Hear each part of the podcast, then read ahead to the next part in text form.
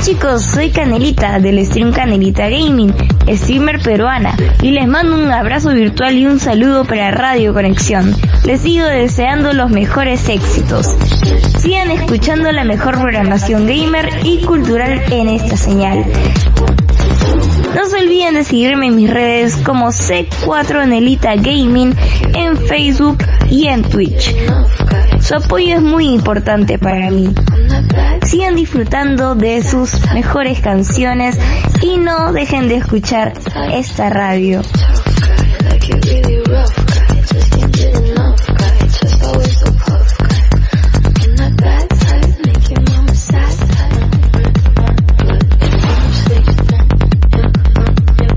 Hola chicos, soy Canelita.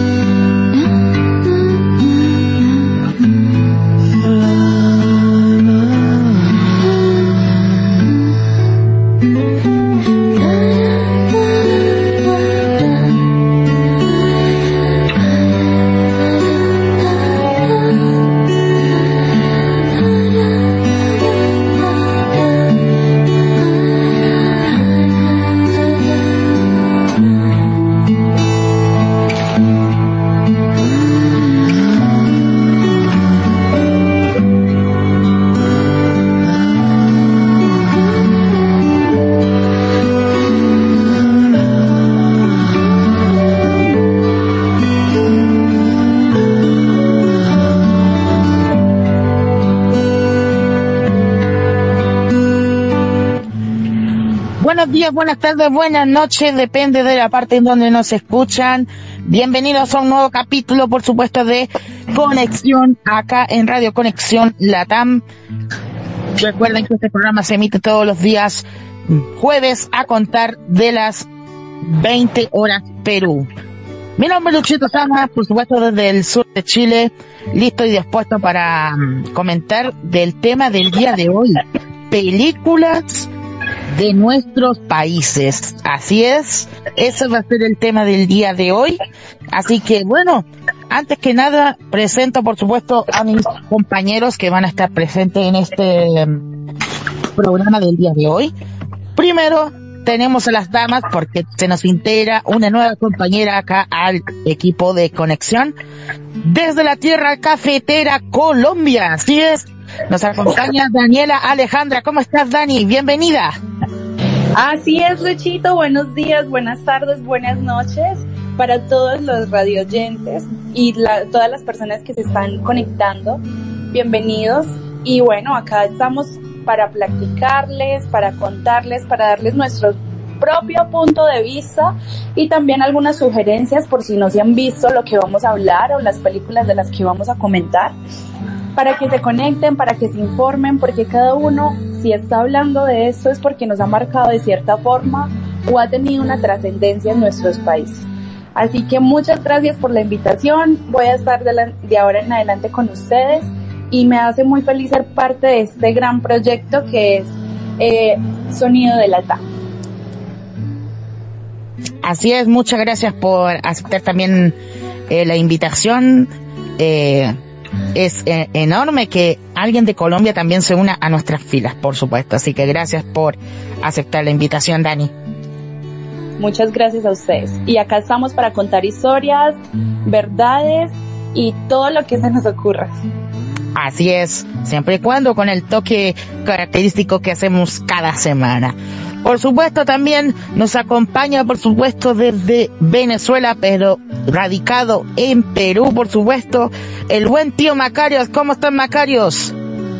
Bien, bien, Luchito, aquí este, con toda la energía y con todo el positivismo, porque ya vamos a hablar eh, el día de hoy de cine, vamos a hablar de cine nacional, de cine, del cine de cada país y como aquí tenemos a muchos países representados, pues hoy será un, un show bastante eh, dinámico, bastante eh, cultural, de varias culturas, así vamos a hacer aquí una mezcla de todo y pues vamos a hablar de del cine de nuestro país, de, de, esos tabús que, que nos molestan quizás de ese cine y de las películas que creemos que sobresalen de todo, ¿no?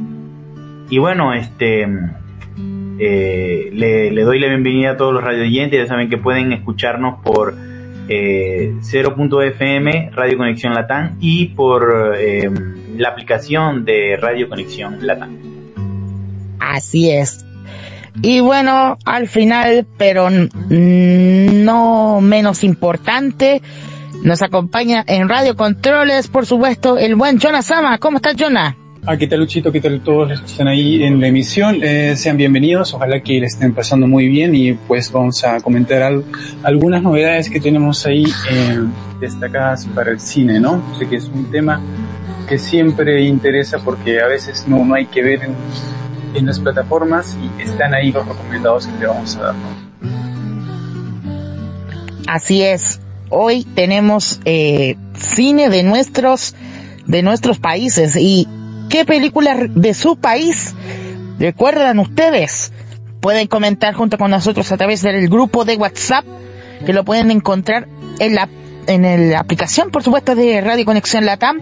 Ahí estamos, por supuesto, la aplicación que solamente por el momento está disponible en la, en la plataforma de Android. Y antes de comenzar el programa, eh, voy a tomar un momentito, aprovechando el momento. Eh, se preguntarán por qué esta semana no estuvo de Zimper. Bueno, nuestro compañero está pasando fuerte, la está pasando fuerte, así que mm, les pido a toda la gente eh, oraciones y por supuesto eh, una pronta recuperación al buen de. Eh, está pasando por un problema de salud bien complicado, así que le mandamos eh, todas esas buenas vibras y buenas fuerzas, mucha fuerza por supuesto a mi compañero de Wrestling Forever y también de este programa y también su programa propio los domingos eh, pasar la medianoche. Así que nada, pues, ¿qué le dicen muchachos? Eh, Jonah Macarios con respecto a nuestro compañero que tengo entendido que está pasando muy mal. Bueno, eh, es una lástima de verdad que De Simper no esté aquí con nosotros, ya que él es el que le pone el humor al, al show. Y bueno, este, eh, bueno, desearle las mejores vibras, que se mejore, que de verdad se, se mm, logre pues eh, sanar ese, ese dolor en su espalda y pues esperemos verlo pronto aquí. ¿Jonah? Bueno, sí, eso espero que nuestro amigo Sebastián se recupere pronto. Saben que es un miembro muy activo de la radio y seguramente pues hay más de uno va a estar extrañando esta semana. Pero esperemos que se recupere pronto. Así que mucha fuerza de Zimper. Te extraño mucho, compañero, de verdad. Te extraño un montón, compañero. Sé que puedes superar ese, ese problemita te esperamos con los brazos abiertos como corresponde, como es la familia de Radio Conexión Lata. Bueno, eh, vamos a ir eh, con una pausa musical, mi estimado Jonas Amo, que está por ahí en controles, por supuesto. Vamos a ir con una cancioncita. Y después vamos a dar comienzo al tema del día de hoy acá en Conexión a través de Radio Conexión Latam. Por supuesto, una semana más listo para hablar de lo que a ustedes les gusta, por supuesto. Esta semana vamos a hablar de cine nacional. Así que vamos y volvemos.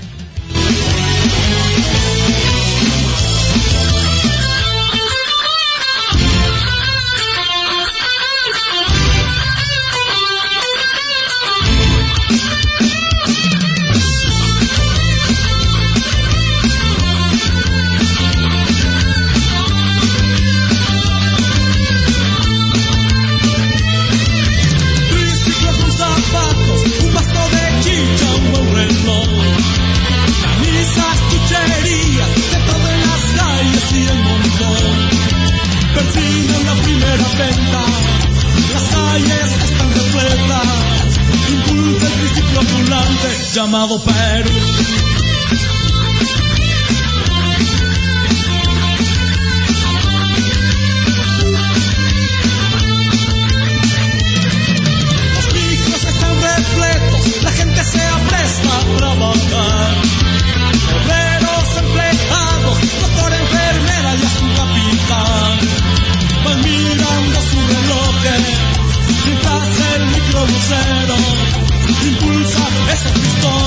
Pistones llamados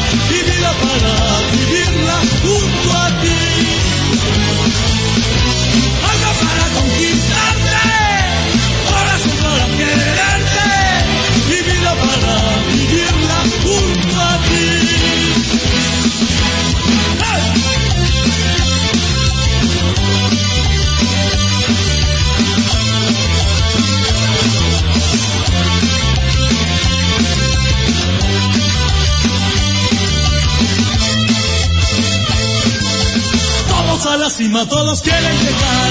No importa el camino, todos van a llegar a la cima. ¡Felicidad! El pobre es el rico, el rico es el rey. El rey a la gloria, la gloria inmortal, la resurrección.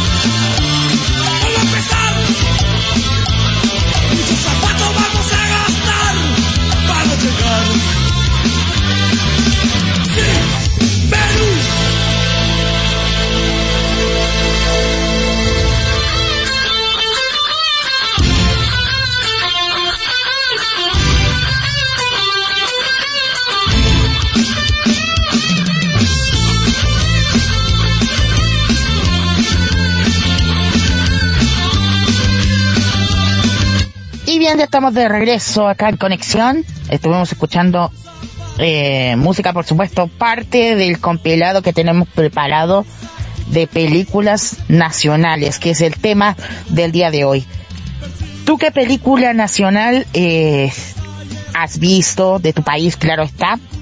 Recuerden comentarlo en el grupo de WhatsApp y también en el chat de eh, Radio Conexión Latam, que lo pueden encontrar en la misma aplicación de la misma, que ahí eh, estaremos eh, leyendo sus comentarios, por supuesto, acá en Radio Conexión Latam. Esto es Conexión. Y bueno, vamos a comenzar con el tema del día de hoy.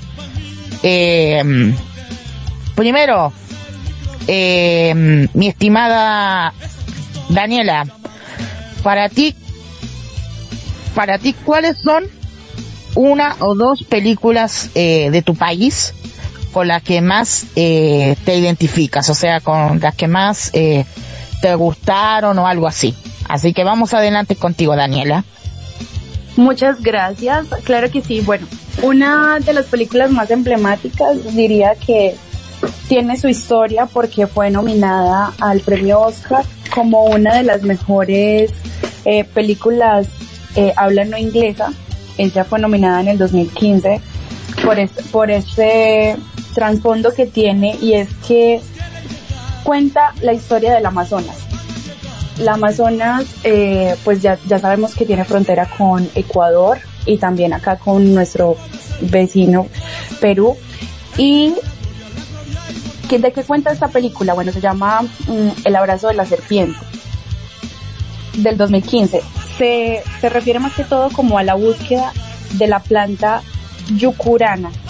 Es, mira, puede ser muy, muy chistoso, pero es un nombre quechua, se deriva del quechua. Su raíz es yacu, que significa agua o río, y, y la otra parte es ru, ru, runa, runa, sin, sin doble R, sino una sola, una sola R, que significa hombre o gente. La loquedad eh, deliberado, que significa hombre del río. Esta, esta película cuenta como la historia de, un, de dos científicos que se, internan en el Amazonas en búsqueda de esta planta curativa que tiene demasiada historia para ellos. Entonces empiezan, a ver, dicen que los chamanes la usaban más que todo para curar los males, para una vida eterna, entre comillas, como para ellos era su medicina o es aún. Y nos muestra mucho la cultura tribal en el Amazonas colombiano. Esta, las, pues las raíces o los fondos de esta película tiene mucha cultura tribal donde ellos a medida de la, de la película se van desencadenando diversas historias. ¿Como cuáles? A ver, por ejemplo, el primer, el primer científico no es tan bienvenido por el hecho de que eh, es, es blanco, su tez es blanca y recordemos que todas las personas eh, que están en esta, en esta tierra pues obviamente tienen sus rasgos muy, muy indígenas, muy precolombino, entonces ellos no ven muy bien vistas las personas que, que son blancas y más que todo cuando se dicen ser eh, científicos, ¿por qué? Por la aprovechación o el mal uso que les han dado a nuestros recursos. Entonces ellos se preocupan mucho de que la historia termine a medida de las actualidades, de que la gente ya no, no mira tanto nuestras propias raíces, nuestra propia cultura. Ellos se preocupan de contar una historia muy concreta a medida. Es, tiene partes obviamente lentas, pero también unas muy ligeras donde nos envuelven, nos envuelven en nuestras tradiciones, en nuestras raíces. Y mira, el quechua es peruano.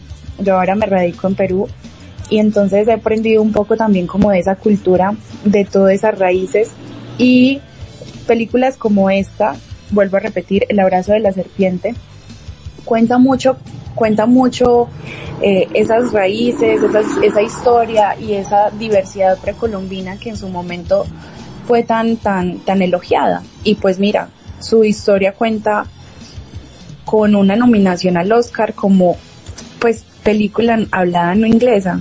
Entonces eso tiene también un trasfondo muy, muy eh, relevante acá en, para nosotros como colombianos y como parte de la historia. Dice que hasta 1901 era parte de los llamados territorios nacionales del país, ¿cierto? Eh, una identidad bastante bicultural, pero eliminada de la, de la del territorial de la nueva constitución política. Bueno, el Amazonas hace parte de uno de los 32 eh, departamentos de Colombia y es demasiado grande.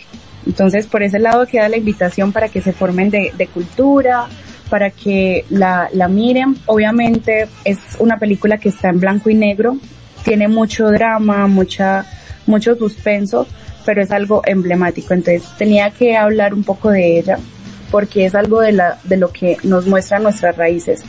Y también por otro lado tengo ya otras películas que son obviamente más, más reconocidas a nivel pues colombiano, como está Rosario Tijeras y La Vendedora de Rosas. Una que le comentaba yo a Jonathan como Rosario Tijeras, que fue una película que tuvo actores naturales. Entonces hubo muchas complicaciones en su rodaje, pero al mismo tiempo tuvo mucho éxito por lo mismo, por como este, el director eh, Gonzalo Gaviria, este Gaviria eh, utilizó personas reales. Y estábamos comentando de que en aquellos tiempos de los 80 y 90 eh, las películas que más sonaban eran o violencia o drogas o o narconovelas, como así le decimos en Colombia. Y esta marcó mucho porque eran jóvenes de la calle, niños reales que consumían drogas y que estaban ahí metidos en, un mundo difícil y cómo era su lucha día a día.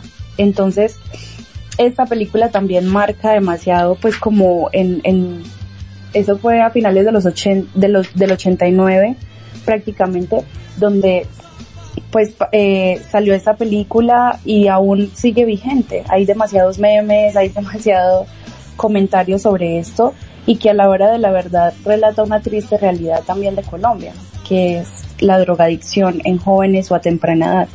Entonces la invitación es para que lo vean. Ah, bueno, y la más reciente, Encanto, que no es colombiana, pero incentiva mucho al turismo colombiano. En lo personal, creo que debieron tomar otros mitos o otra, otras cosas de Colombia, pero eh, en la caricatura, en su escritura, se ve muy, se ve muy, mucho algunas identidades colombianas como es el sentido de la familia, como son también los dones de las personas, están la diferencia o la cantidad de flora y fauna que también nosotros tenemos, que gracias a Dios contamos con eso. Y nada, pues acá la invitación es para que vean esas dos, dos, tres películas, más que todo esta, la del abrazo de la serpiente, que me parece muy, muy, ¿cómo le puedo decir? Algo muy eh, especial, te, te, te atrapa, bueno, si, si te gusta el cine un poco lento o más rápido, no está de más verla, pero como parte de la historia sería algo para nutrirse demasiado. Wow, wow, impresionante los detalles que tienen esas dos películas. Y hablando de Rosario Tijeras, por lo que tengo entendido, tiene esta serie hecha en, si no me equivoco, en Estados Unidos. Eh, por si lo has visto, querida Daniela, para que me oriente un poquito, porque no sé si se hizo allá en Colombia o se hizo ah, en Estados Unidos.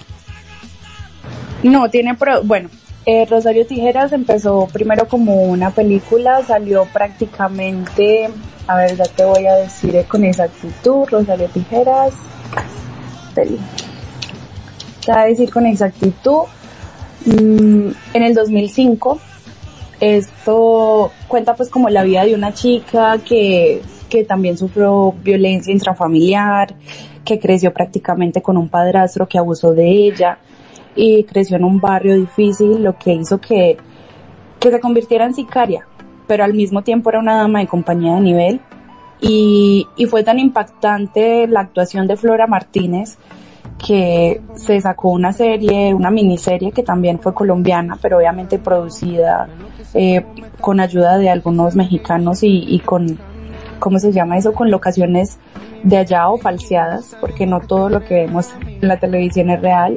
Con una buena dirección, un buen equipo, se puede lograr estar, digamos que en, la nieve sin estar en la nieve. Eso es lo que nos ha permitido prácticamente eh, la cinematografía, ¿cierto? Esto cuenta pues como la historia de esta chica, de la sicaria y de dos jóvenes, uno de clase alta y otro de clase baja, que son pues eh, se enamoran de esta mujer, ellos dos son mejores amigos y terminan peleados porque por, porque ella juega con uno, lo enamora, pero es muy básico, nunca le cuenta, nunca intimida, mientras que con su mejor amigo del chico eh, llega y llega y, y, forman una como una amistad súper sincera. Ella lo único que no le contaba era su profesión hasta que él le dijo, bueno, ¿y tú qué haces o por qué estás tan triste? Y ella se confiesa, se confiesa de que a la hora de la verdad, pues es una asesina, que ella se utiliza a los hombres pero que al mismo tiempo los puede matar. Y en una de sus frases memorables es, no soy ni tuya ni de mi mamá, y lo mío me lo compro yo, algo así. La historia es de Jorge Franco y el director es Emilio Maile. Es muy buena, es una producción chévere. Y sí, como tú dices, hay una miniserie, está en Netflix y tiene varias versiones y varias adaptaciones, así que la pueden buscar en internet. Y hace parte de la colección Narconovelas o Narcopelículas de Colombia. Increíble. Bueno, vamos contigo ahora, Macarios. ¿Qué película elegiste esta vez? Bueno, a ver, amigo, eh, tengo dos películas. Y es porque eh, estas películas eh, eh, representan como cosas que no se veían en Venezuela en el cine en esos tiempos. O sea, como que dieron un salto más, ¿no? Y pues una de ellas es Papita Manitos Ton, que pues trata de Andrés y Julia, que son fanáticos del deporte favorito de mi país, que es el béisbol. Pero estos provienen de dos equipos diferentes de este deporte y sus familias apoyan a dichos equipos. Y Andrés, para pues enamorar a Julia em, y pues caerle bien a su padre, trata de, de, pasar como del equipo al cual le va la familia Julia. Es una comedia romántica esta, esta primera película. Y, y sobresale mucho y de hecho en, en Google tiene una puntuación del 90% porque es como una cara que no se veía en Venezuela porque eh, como ya se los comentaba en una reunión eh, el cine de mi país era netamente como eh, propaganda de gobierno o simplemente mm, eh, se enfocaban en solamente el Libertador. Que si no sé cuántas películas de Bolívar tenemos, pero son demasiadas. Eh, de verdad, que hasta sacamos un anime. Dios mío, Bolívar el héroe. Eh, que pues era muy recordado por todos. No me recuerda esa película, mi estimado tío Macario, porque esa fue cringe, para ser sincero. Sí, totalmente horrible, amigo. Sí, sí. Bueno, y, y, esta película da como que un aire fresco a, a, esas propuestas pues de cine venezolano. También hay una película eh, que hablaba mucho de de el machismo y, y de eh, el poder eh, aceptar a las personas como son. Eh, Luchito, ¿me esperas un momento? Eh, espérame un momento. Tengo unos problemas aquí. Ok. Mientras tanto vamos con Jonah. A ver qué Yo creo que eh, acá yo metiendo la cuchara, yo creo que antes de hablar del cine tenemos que dar una breve de, del nacimiento del cine y cómo tomamos como referencia el 28 de diciembre de 1895, cuando se proyectó o se hizo la primera película públicamente por los hermanos Angus y Luis Lumière. Recordemos que los hermanos Lumière fueron los primeros que crearon el fotograma. Y el fotograma es esa cámara cuadrada, no sé, que está en un tripié y había una manecilla que le daba vueltas y vueltas y vueltas. Ese era el primer fotograma mmm, nació en París y consiguió a través de una serie de imágenes darle movimiento a una imagen. Aunque, aunque también dicen que los japoneses eh, o la, cultura occidental a través de la pólvora e imágenes consecutivas ya habían dado movimiento a las imágenes. Eso es lo que se habla de pues de, la, de las primeras imágenes en movención, pero los que realmente eh, proyectaron la primera película era los hermanos Lumière.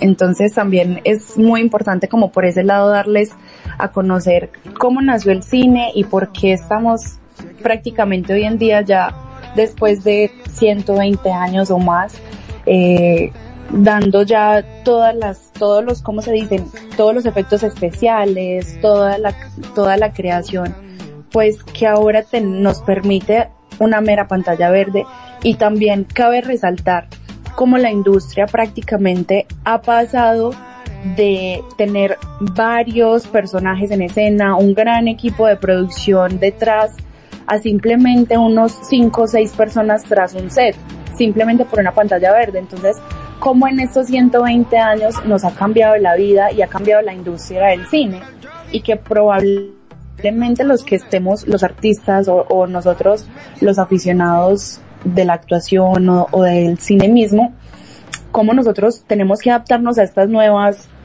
nuevas formas de hacer y a estas nuevas tendencias de cine. cómo nosotros también como, como jóvenes nos adaptamos a estos cambios que a la hora de la verdad son muy importantes y que a la hora de la verdad también cualquier persona con un celular y una buena calidad eh, puede transmitir un buen programa, queriéndolo así. Entonces eso también es muy importante resaltar. Recuerden que los hermanos Lumière crearon la primera fotograma en 1895. Wow, wow. Interesante de, de resaltar, hay que decir. Eh, regresamos con la comunicación con Macarios. Macarios, ¿estás por ahí? Me dicen que vamos a una pausa eh, musical. Ah, Antes de eso quiero enviarles un saludo a todas las personas que nos están escuchando. Tengo una amiga que es colombiana que está en España, entonces un saludo en España para Tata. Besos gigantes, gracias por estar conectada. A una de mis amigas del corazón, Melisa Gallego, ella está en Bogotá en este momento.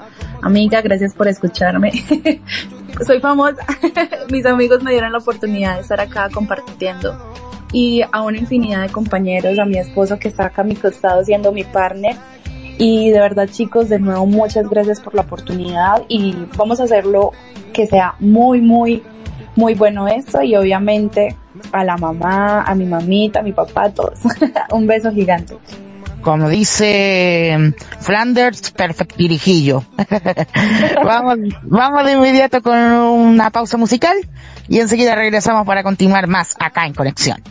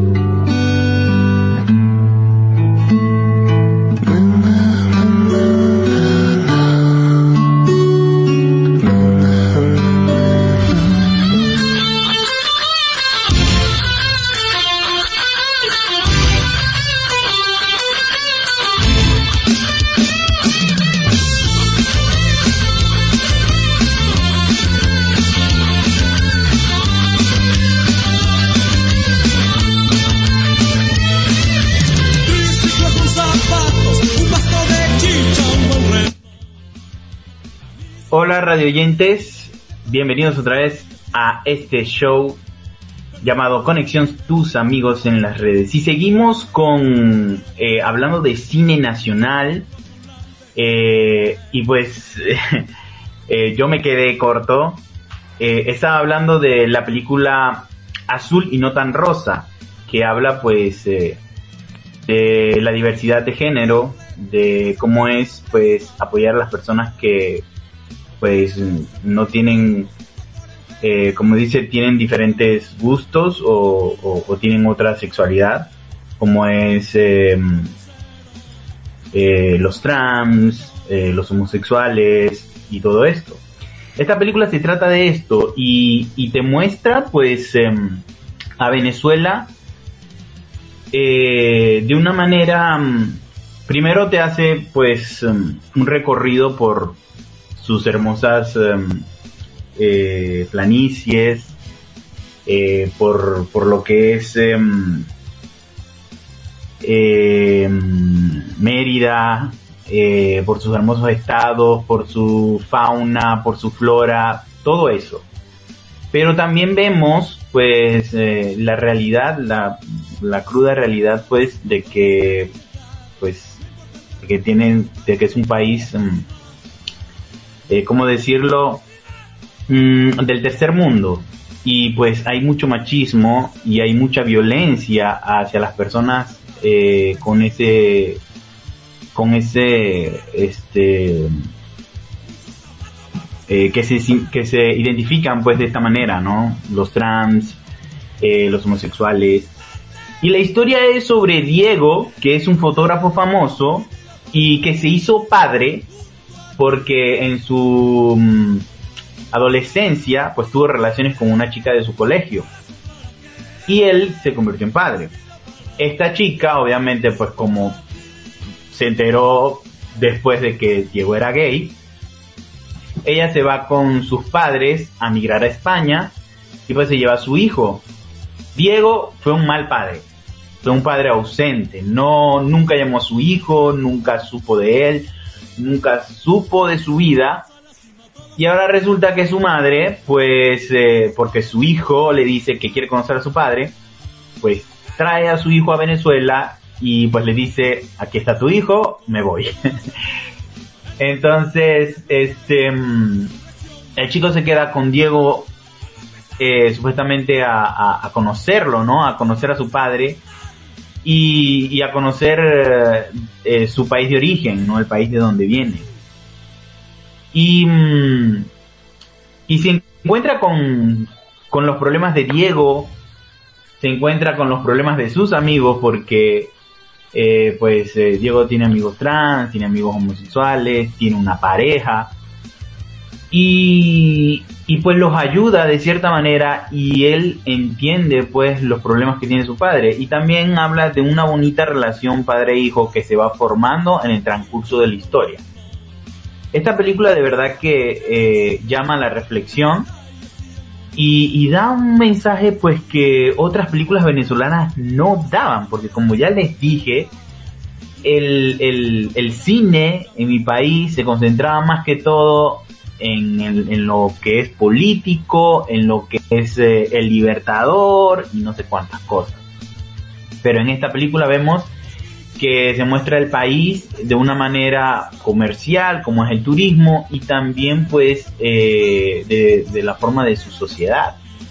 También muestra pues el cariño con, de cómo pues se tratan los venezolanos, porque ya pues el tipo va, viaja a, a Mérida y de repente llega una casita y pues eh, como que lo tratan bien, ellos entran ahí normal como si fueran conocidos de la casa.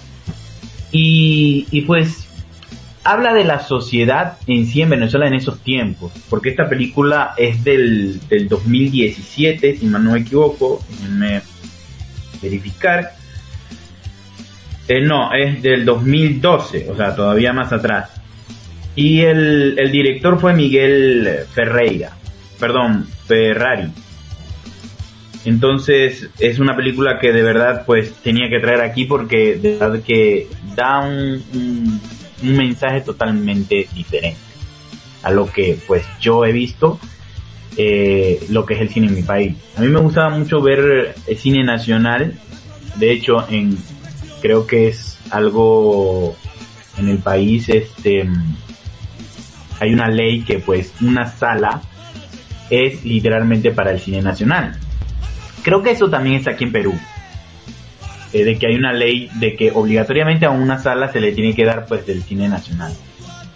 Y, y siempre me gustaba ver pues las películas eh, venezolanas, pero como ya les dije, pues a veces me daba como que Grinch o no quería verlas porque era eso, el mensaje era diferente, era, era siempre político y era también este eh, con referente a la libertad de Venezuela y, toda la historia de Venezuela pero estas películas cuando las vi de verdad que me rompieron la cabeza, fueron increíbles y fue un aire al cine venezolano. Eh, de allí pues empezó una revuelta en el cine venezolano de que se empezaron a ir actores a Estados Unidos y, y, pues tenemos eh, un actor venezolano en, en dos películas que fueron Fuya de Titanes, no sé si la recuerdan, la 2 y también eh, una que era como Misión Imposible que se realizó en Venezuela, así, con este mm, famoso youtuber, ¿cómo se llama él? Eh, creo que creo que está eh, Logan Paul. Que se tiraba pues del, del risco de Los Ángeles y todo, una película espectacular. Entonces, pues ahí se, con esas dos películas creo que se abrió pues esa revolución. Y allí no he sabido más del cine venezolano, o sea, porque... El, qué pena que te interrumpa, tío. El venezolano que está en Hollywood se llama Edgar Ramírez. Ese. Sí, ha tenido varias participaciones.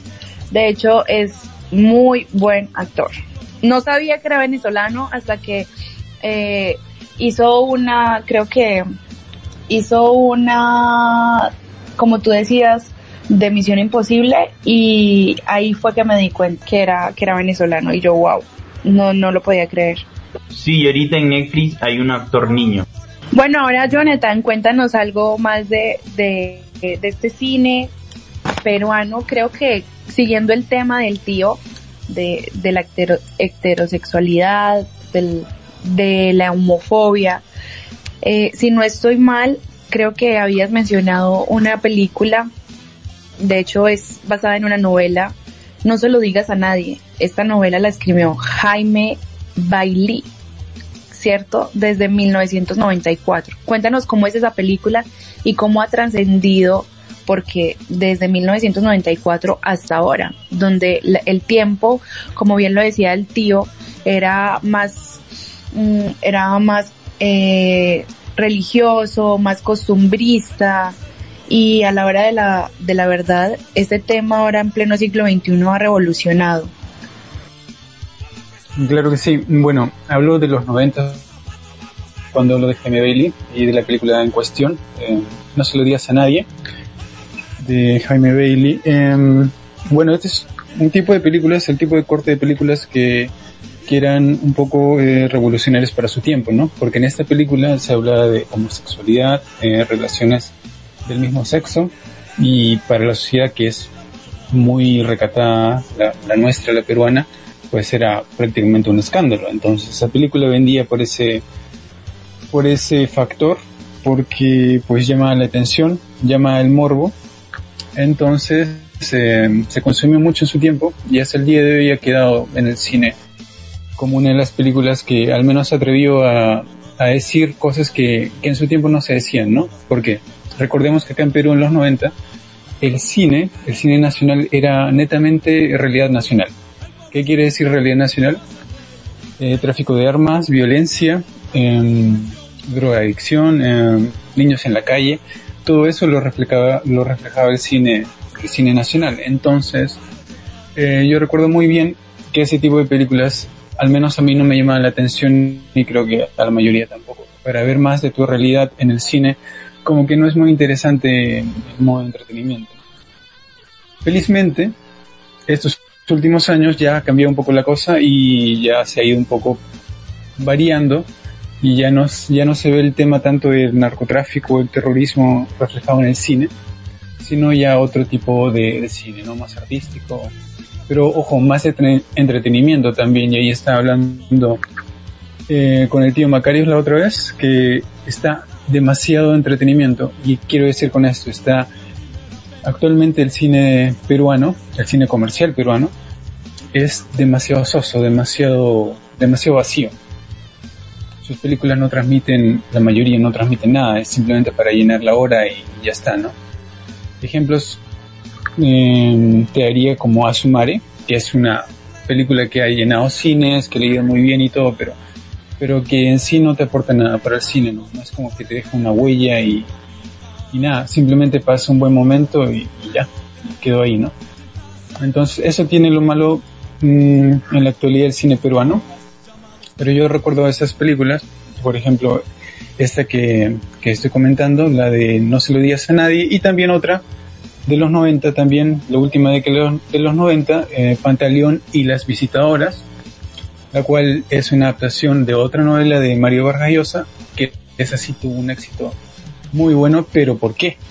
Porque esta adaptación pues tenía harto, harto sexo en, en la película y harto, harto morbo también. Entonces, esos factores siempre han movido al público peruano a ir a las salas. Eh, bueno, eh, Jaime Bailey no es este escritor peruano, claro también sí, claro El que hizo en su tiempo el francotirador, claro, en, cadena nacional, ¿no? Y que actualmente está en Estados Unidos haciendo un programa.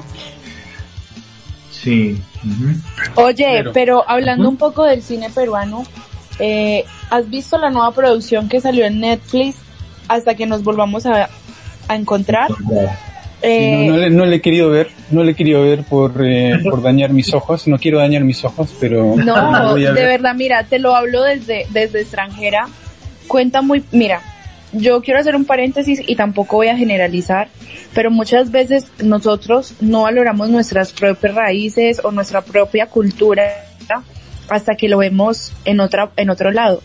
Y la verdad, a pesar del hate que le han tirado a la película, yo creo más que todo por, por una cosa de identidad o de subestimación porque dicen, no, es que el peruano blanco le va más bien que al que tiene rasgos indígenas. Y no es así. De hecho, creo que esta película cuenta mucho la historia y se ve demasiada las tres categorías que son el afro, el, el andino y, y, el, y el nativo pues de tez blanca de Perú. Y, y la historia cuenta en el, en el Cusco. Yo me la vi antes de, de, que salieran todas esas críticas y a la hora de la verdad yo no le veo la lógica porque para mí como extranjera me pareció wow que mostraba lo que era el Perú, lo que todas las maravillas que como es el Machu Picchu y, y, toda su gastronomía que a la hora de la verdad se ha internacionalizado y se ha puesto tan, tan en lo alto que ha sido también una de las salidas que ha tenido Perú del terrorismo. Ya no es, ay, el peruano es terrorista, no. El peruano es un gastronómico de puta madre, disculpen la palabra, que ha sacado eh, lo mejor de su cocina a nivel mundial y así lo ha reconocido hasta el New York Times, si no me equivoco. Este, bueno, algo que se dice, o sea, que resaltan mucho de la película es eso, que es un comercial eh, total de Perú. Por lo menos no es un comercial, dicen, por lo menos no es un comercial de empresas peruanas, no. Es un comercial total del Perú de la gastronomía, de los lugares bonitos del Perú y todo eso. Pues. lo que se pelea más es que supuestamente esta chica, la, la, mochilera, que es peruana, ¿no? Claro que sí. Este, mm, eh, o sea, la colocaron como talento andino, o sea, y, y no es no sé, como que, o, sea, lo que, lo que dicen ellos, pues no es andina andina. Ahí está el detalle, y, ese detalle del hate, ¿no?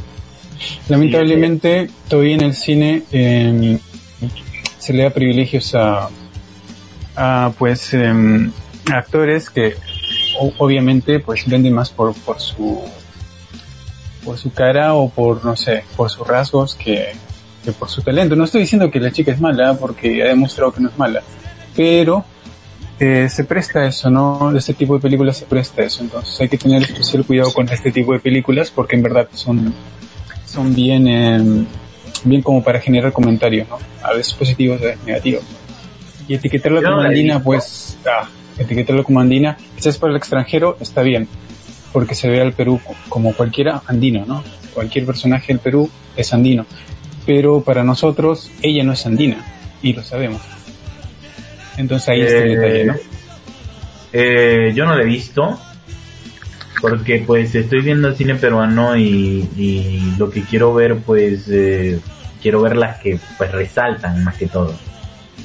Haces bien, haces bien, yo te diría. O sea, eh, no por nada, pues no, pero o sea, quiero ver primero. Yo sin verla, porque Daniel la ha visto y le ha gustado, obviamente su mira es otra, pero yo sin, sin verla, así con, con los previews nomás, con, con algunas reseñas, ya estoy diciendo que es un cliché totalmente de Perú, es un comercial como tú dices, ¿no? Pero- pero viendo mira, algo- algo me que- estoy equivocando, quizás me estoy equivocando. algo que tú dijiste, Yona, es muy verdad. O sea, yo estaba viendo, he estado viendo muchas películas peruanas y tocan mucho el tema de la pobreza, el terrorismo. Exacto. O, sea, demasiado, demasiado. Incluso La 90, Cantera, La Cantera 90, es una película que, que toca, pues, eh, en sí la pobreza y mm, y más que todo, pues, este, no sé si, no sé si la realidad, porque la verdad que no creo que la realidad de un peruano sea así tan trágica y tan, pero, pero eh, eh, es muy loca, o sea, la, cante la, la película La Cantera está en Netflix, la pueden ver, es, muy loca, o sea, es, es un chico que pierde a su padre en la cantera, pues creo que de allá de Arequipa, es un lugar de allá de Arequipa donde pues se extrae piedra caliza. Sí, no, y, y que recordemos que el Perú es raza inca.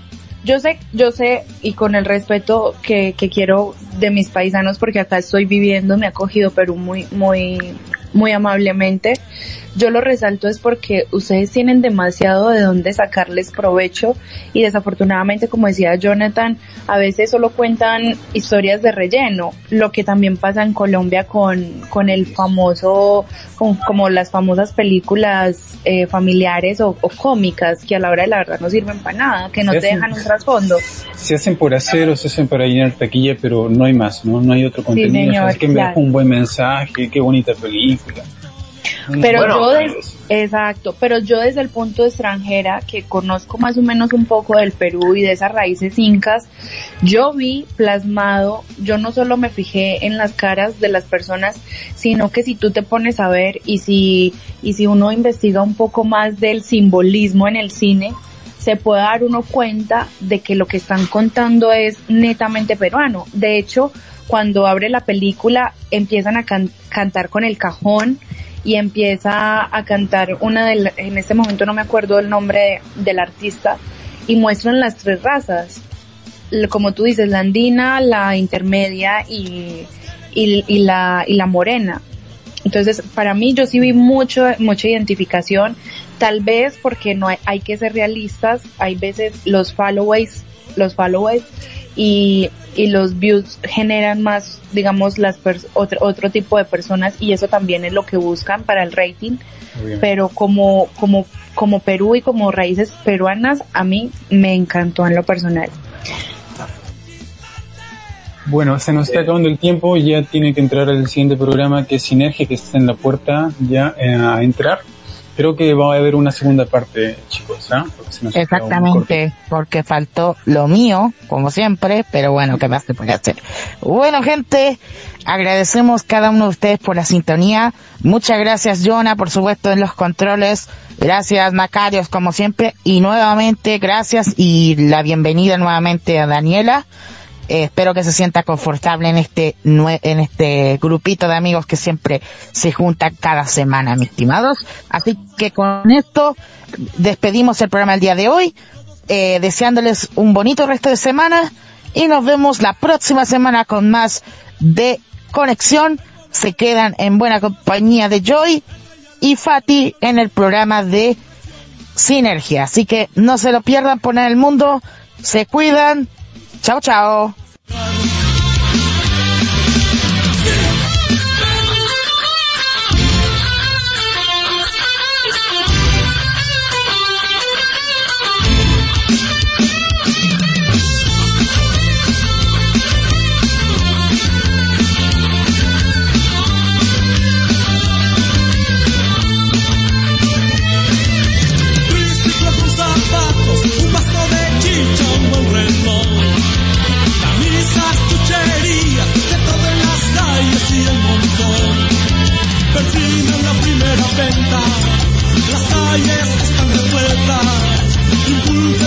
ambulante llamado Perú.